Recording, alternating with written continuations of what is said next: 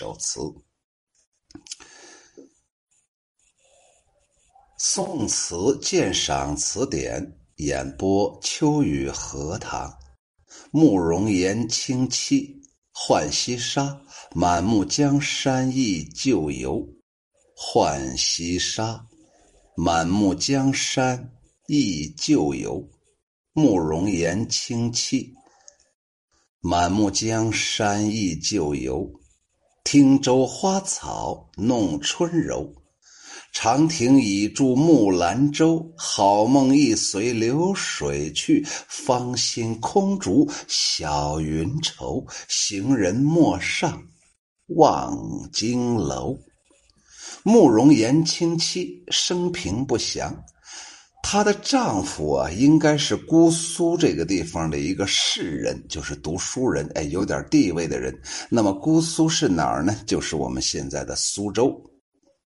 在全宋词仅存这么一首他的诗，这是一首怀伤别词，感怀伤别之词，就是内心呢非常伤感，跟一个男人嘿分手了。这个男人叫啥呀？叫个慕容岩。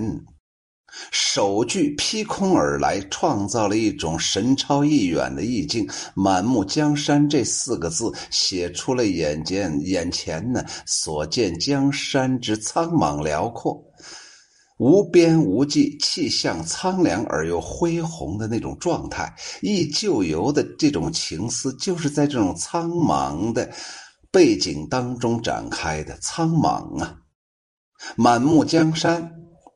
那种无边无际，反衬出了旧游的转瞬即逝。什么叫做旧游啊？就是她这个小女子跟她老公在一块玩耍的时候，那种美好的瞬间消逝了。满目江山的那种苍茫辽阔，又衬托出了游踪的飘渺无际，也不知道他啪啪的准备溜达到哪儿去呀？这这种衬托呀，使人进一步的领略到了江山宇宙的那种无边无际，人生世事的短暂呢。你越感觉到江山宇宙的无边无际，越能感觉到作为一个人。哼。那种时间的短暂，这怎不令人感慨万端呢？说到这儿的时候，秋雨荷塘想提醒各位朋友：你们各自都多大年龄了呢？人生啊，不过就是百年呢，三万多天，你能活到三万天吗？赶紧潇洒吧，赶紧干一些符合一个正常的人所能做的事情，正常的人所该做的事情。我觉着就是一句话：哎，不给别人添麻烦呢。以下两句具体写旧游的情景，汀州，也就是说呀，他到底在哪儿跟那个男人玩耍呢？汀州花草弄春柔，这七个字点出了旧游的地方是汀州，旧 旧游的时间是明媚的春日，旧游的场景是春风袅袅、春草萋萋、春花烂漫、春水涟漪。这柔媚之景，暗写了旧游之人的相携相爱。哎呀，这一对男女啊，肯定是手拉着手，一会儿你看我一眼，一会儿我看你三眼，一会儿你又看我八眼，然后搂搂抱抱，亲亲我我，耳鬓厮磨。不过如此罢了啊。然而好景不长，这个男人和这个小女子就要分手了。长亭已住木兰。兰州长亭啊，古人鉴别之处。什么叫做鉴别？那就要摆酒宴呢。你看那个鉴别的鉴呢，左边是一个食字旁啊，就是那个食物的食，我们吃饭的饭的那个左边那个偏旁啊。你要给人家弄点酒菜呢。古时候说呀，“十里一长亭，五里一短亭”啊。什么叫做“倚”呀？就是左边一个舟啊，就是那个船呢；右边一个讲义气的“义”呀，指的是停船靠岸的意思。木兰舟是那种精美的小船啊，他们本来是同乘着呃一个小船啊，荡漾在那碧波之中，尽情享受那春天的欢乐。然而，欢乐的时刻总是那么短暂，一叶扁舟停靠在岸边。即将兰州催发，泪洒长亭。现在回想起来，那执手相看泪眼，竟无语凝噎的情景，仿佛就在眼前。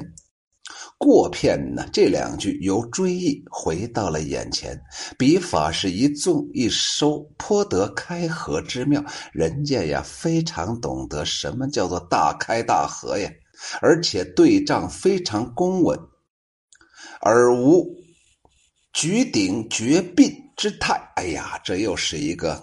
非常好的成语，我来给大家解读一下。这是诗词鉴赏当中所用的这么一个词语，我来给大家解读一下。什么叫做举鼎绝膑呢？举啊，就是举起来的举；鼎啊，就是这个呃九鼎啊，那个鼎啊；绝断绝；膑呢，就是孙膑的膑呢。左边一个肉月旁，右边一个宾客的宾呢。什么叫做举鼎绝膑呢？双手举起那鼎，折断了。胫骨，比喻能力小，不能负担重任。那么言下之意就说呀，颇得开合之妙，而且对仗公稳，无举鼎绝膑之态。那就说呀，人家的力度很大，人家完全能够把这首小诗啊拿捏的死死的。下来呀，咱们不说这个诗了，来说一下这个绝膑，呃，举鼎绝膑从哪儿来呢？出自《史记·秦本纪》，战国时期呀，秦武王啊，姓嬴啊，名字叫做大，嬴大。哎呀，据说这个人力气那家伙大呀，喜欢决斗啊，不是角斗啊，不是角斗士，是决斗士，决斗。争强好胜啊！国内有个大力士叫做任比，还有一个叫乌霍，还有个人叫孟月。这些人呢，都被他任命为达官显宦。他认为呀，什么任比呀、乌霍呀、孟月这些人呢？都是以力量取胜的人，惺惺相惜，英雄爱英雄，好汉爱好汉呢。专业呀，都是一样，就是力气大，所以让这些人都当了大官了。他们经常进行决斗比赛。有那么一次，秦武王来到了东周洛阳，看见大禹留下的那个九鼎，就和孟月打赌，说看谁能举起那殿前的大鼎呢？孟月说：“哎呀妈呀！”我不行啊！秦武王觉着那你不行，你不行，不能证明俺不行啊。于是秦武王径直走到了鼎的前面，咔家伙举起来，结果呢折断膝盖，给死了。这就是什么呀？举鼎绝膑。下来，咱们接着说这首小诗：好梦易随流水去，芳心空逐小云愁。花草弄春，两情脉脉的好梦已经随着流水而去，只有孤芳的孤寂的那种芳心，追逐着小云，在那儿缱绻不断。随流水去，写出了昔日好梦，已经已经不再存在了。无限的惆怅就蕴含在这流水的意象当中。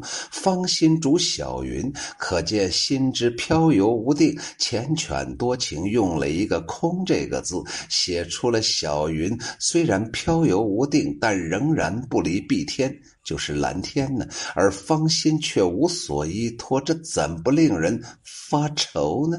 这两句情景交融，虚实相生，此联和首句是遥相呼应，意随流水和空竹小云的意象，更加深了满目江山的寂寥无垠、苍凉悲慨的意境。在这里，韩沃用了这种景物描写来不断的加深自己的情感。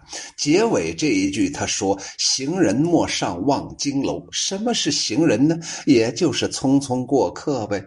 在这里可以泛指那古往今来的游子，当然也可以指这个小女子。陌上是反语，说反话的。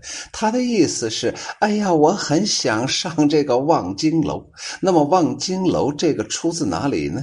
是唐朝有一个人叫令狐楚写了一首诗，当中有这么一两句：因上此楼望京国，便名楼作望京楼。因为上了这个楼啊，看到了我的京城，我的国家。于是呢，京国实际上就是就是我的我的首都啊。于是就把它叫做望。京楼，什么叫做京啊？京就是大的意思。什么是北京啊？就是北方特别大的城市。结尾这一句才点出了“登临远望”与首句的“满目江山”相连接，这就是倒叙的方法，更点出了良人呢。所谓良人，就是丈夫啊，所去的地方就是京城。虽然丈夫去了之后，这个小女子好梦随着流水，芳心追逐着小云，只留下一片惆怅和忧愁。虽然她登楼远望，过尽千千帆皆不是，但。仍然要上那个望京楼，独倚危栏。什么叫做危栏呢？就是高栏呢，高高的栏杆啊。然后在那儿望着归舟啊，看看哪一个船上坐着我的老公呢？你跑哪儿去了？你这个臭男人！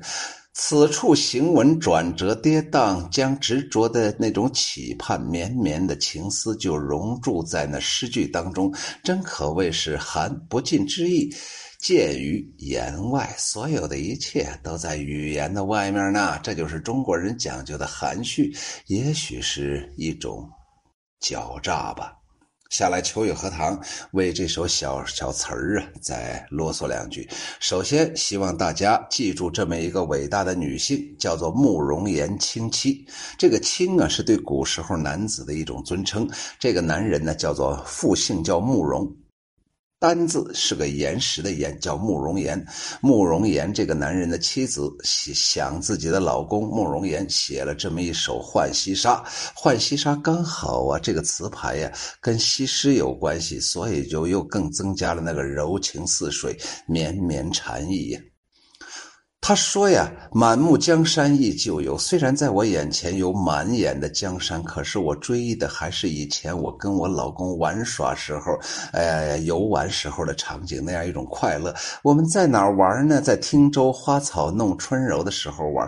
这时候啊，哎呀，小船开过来了。”木兰舟就要走了，我的美梦随着流水就要走了，我伤感呢。我劝各位行人呢，如果跟我这个小女子心情一样，思念老公、思念妻子的人，你千万不要上望京楼，你们千万都不要上望京楼啊！让我一个人先上去看一看吧。结果看完之后，老公在哪里？哎呀，这个世间呢，好像。在中国的古典文学当中啊，好像一直都在问一句话：“老公在哪里？”这是很痛苦的事情。有的时候，老公也会问：“老婆在哪里？我思念的美人在哪里？”反正啊，总是一不小心就走散了。也许是因为工作，也许是因为无奈，也许是因为世道多变。反正是有情人难以。相处啊，所以整个这个慕容岩清妻呀，通过小女子那种小情调，写出了小女子那样一种小惆怅，最后演变成今天的这样一种满目江山，那种无穷无尽的大悲苦啊。浣溪沙，满目江山忆旧游，慕容岩清妻。满目江山忆旧游，汀州花草弄春柔。长亭已住木兰舟，好梦易随流水去。芳心空竹小云愁，行人陌上望京楼。